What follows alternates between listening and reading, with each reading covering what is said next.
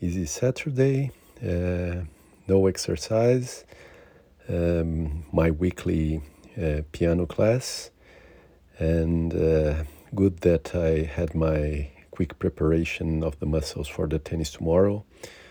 Uh, super excited about the tennis of Sunday. Let's go for it and see how it goes tomorrow.